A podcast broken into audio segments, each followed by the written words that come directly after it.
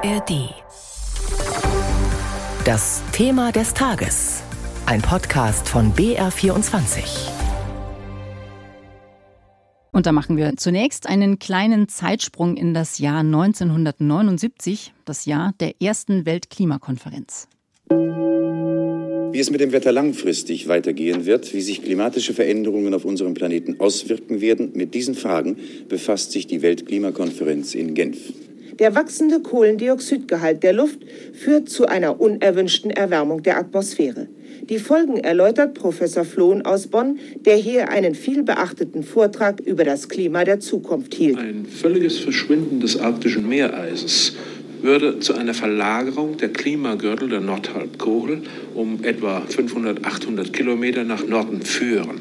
Eine der wichtigsten Folgen wäre ein wesentlich trockeneres Klima im ganzen Mittelmeergürtel, das randlich auch auf das südliche Mitteleuropa übergreifen würde. Die Folgen, die für Wasserversorgung und Ernte dann eintreten würden, sind in der Tat unübersehbar. Um diese inzwischen ziemlich sichtbaren Folgen geht es auch heute an der früheren Wirkungsstätte des berühmten Klimaforschers Hermann Flohn, den wir gerade gehört haben.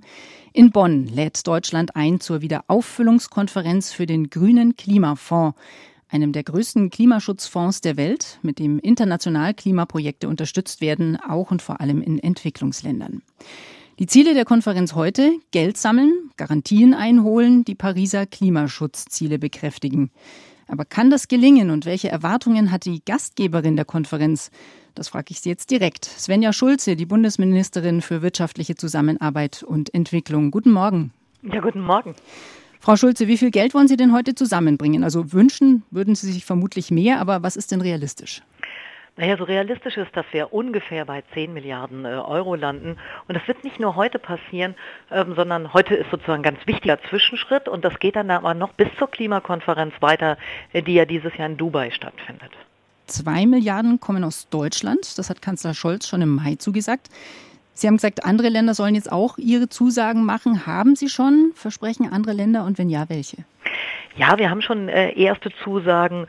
Ähm, Länder wie Kanada, wie Korea, Dänemark, Spanien äh, haben schon Zusagen gemacht.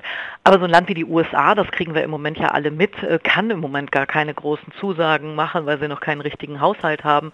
Da werden die Zusagen erst deutlich später kommen. Mhm. Ich zitiere Sie, Sie haben gesagt, ich verbinde die Zusage Deutschlands über die zwei Milliarden mit der Erwartung, dass sich auch andere Staaten entsprechend ihrer Leistungsfähigkeit einbringen werden. Das gilt auch für Staaten, die bislang nicht zu den klassischen Geberländern gehören. Wen sprechen Sie denn da konkret an? Na, wir haben traditionelle Geber, das ist zum Beispiel Deutschland, Frankreich, äh, diese Länder. Aber es gibt ja auch andere, die äh, damit beigetragen haben, dass wir so viel CO2 jetzt in der Luft haben. Die Golfstaaten zum Beispiel oder auch China. Und solche Länder müssen eben auch mitzahlen und da den Druck äh, entfalten wir jetzt auch mit äh, dieser Konferenz heute.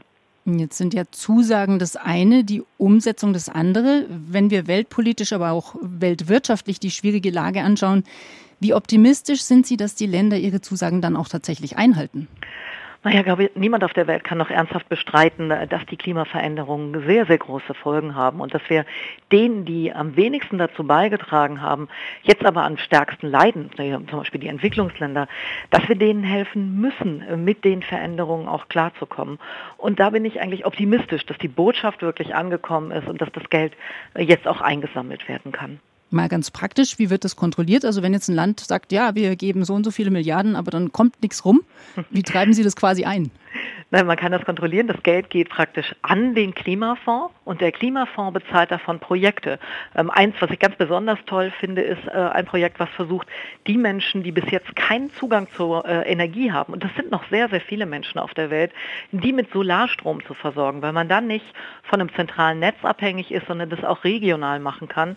Und äh, der Klimafonds will 50 Millionen Menschen in 16 Ländern da erreichen äh, und sie überhaupt das erste Mal mit Strom versorgen. Und das verändert verändert das Leben der Menschen wirklich sehr. Ähm, wir müssten uns mal für eine Minute vorstellen, wie das wäre, wenn wir keinen Strom hätten, was dann alles nicht mehr möglich ist.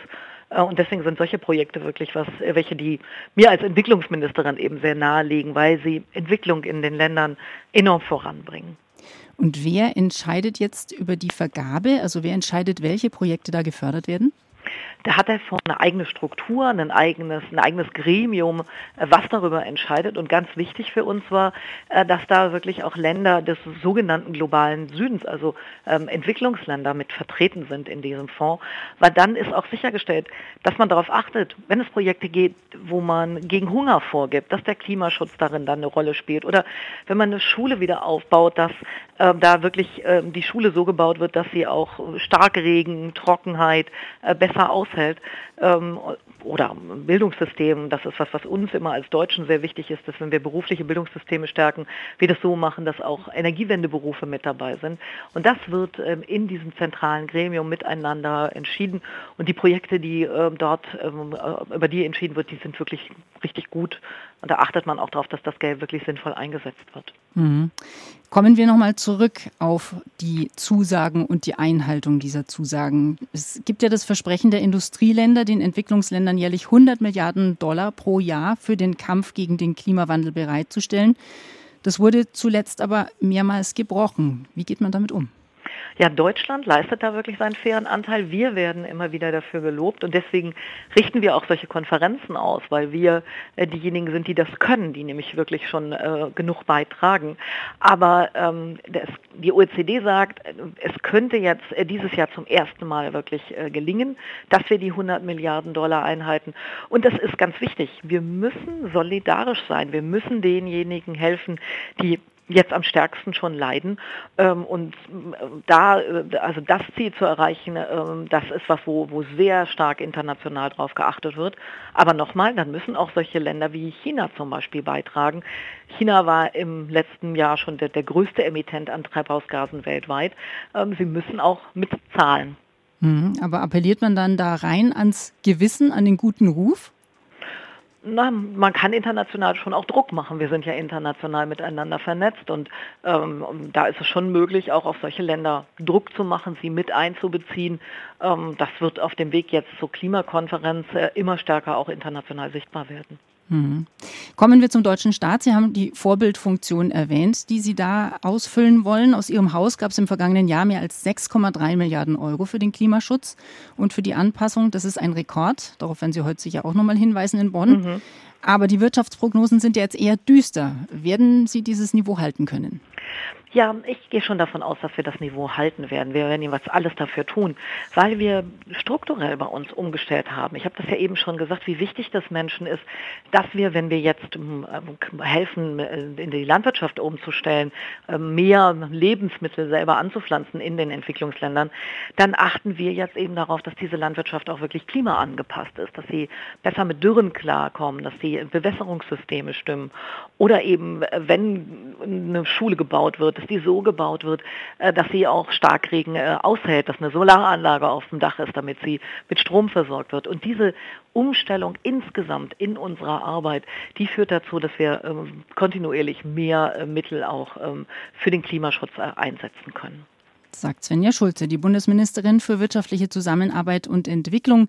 Vielen Dank, dass Sie sich Zeit genommen haben heute früh für uns. Und das war unser Thema des Tages heute früh. Das finden Sie auch in der ARD Audiothek.